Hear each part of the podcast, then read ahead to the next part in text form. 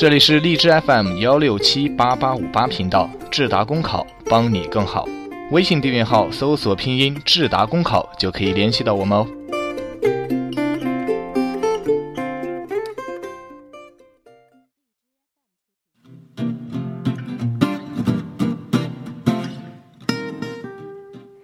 欢迎收听 FM 一六七八八五八智达公务员考试，我是美涵。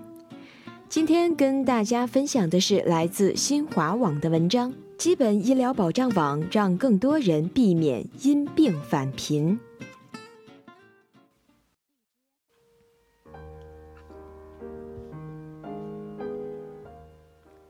辛辛苦苦几十年，一并回到解放前。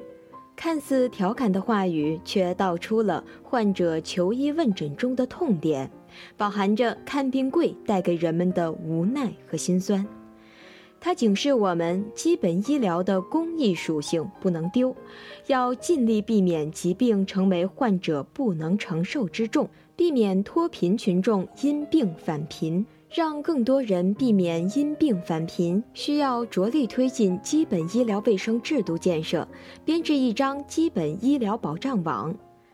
上个月，全国卫生与健康大会在北京召开，习近平总书记强调，要坚持基本医疗卫生事业的公益性。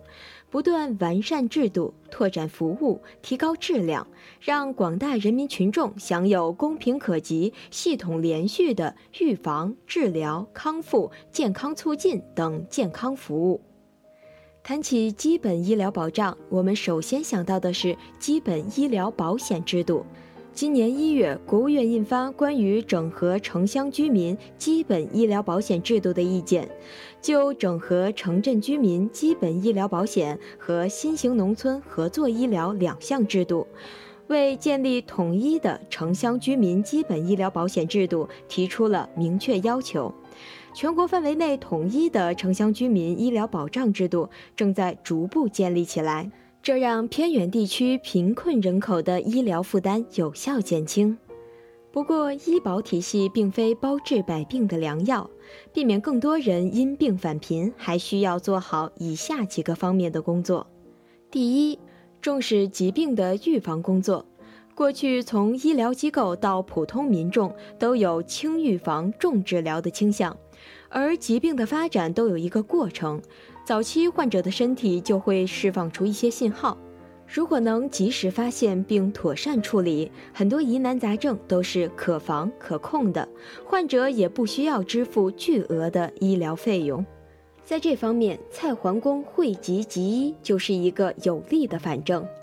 对此，需要加强疾病知识的科普宣传力度，普及居民定期体检服务，逐步开展针对于每个人的健康管理服务。第二，强化民众的健康管理，大力发展基层医疗卫生体系建设。长期以来，患者看病喜欢往大医院跑，这既有医疗资源不平衡的原因，也跟患者自身的观念有关。导致的结果就是大型公立医院不断扩张，医疗资源进一步集中，挤压了基层医疗机构和非公立医院生存的空间，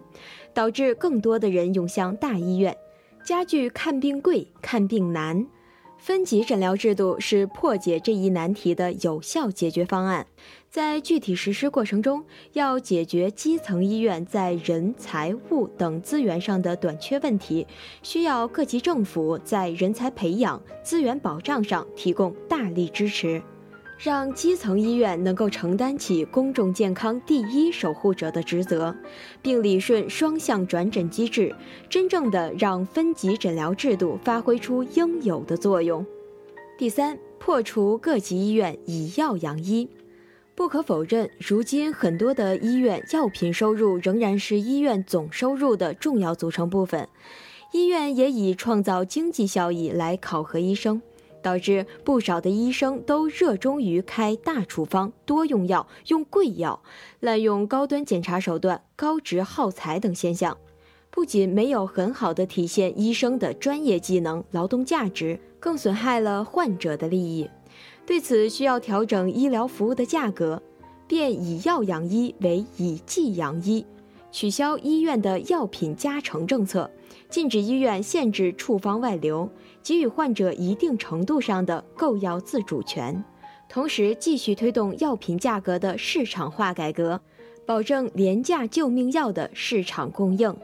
让更多人避免因病返贫。既关系着百姓的健康福祉，也事关我国两个一百年的奋斗目标和中华民族伟大复兴中国梦的实现。